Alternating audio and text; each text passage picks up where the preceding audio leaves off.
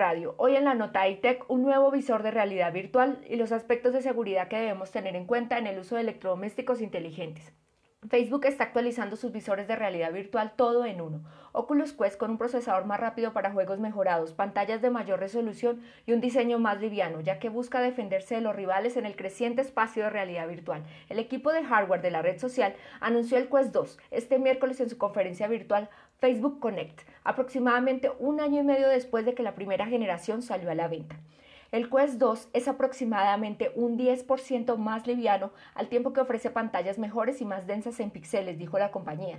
Tiene más almacenamiento a bordo que la versión de gama alta, pasando de 128 GB a 256 GB y un precio más bajo.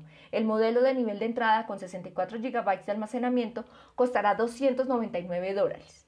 Por otro lado, ¿te imaginas un sensor que apague la luz que quedó prendida en casa antes de salir? ¿Una nevera que avise si se debe comprar más leche o huevos antes de llegar a casa? ¿Un portero inteligente que notifique quién tocó el timbre cuando no se estaba? ¿Cámaras de seguridad que se prendan por sensores de movimiento o persianas que se bajen cuando ya empiece a caer la tarde? Son algunos de los dispositivos que cada vez se están incorporando con más fuerza en los hogares. Una tecnología que hace parte del Internet de las Cosas y en este caso puntual es conocida como domótica, que incluye una oferta grande de electrodomésticos inteligentes que brindan opciones cada vez más amplias.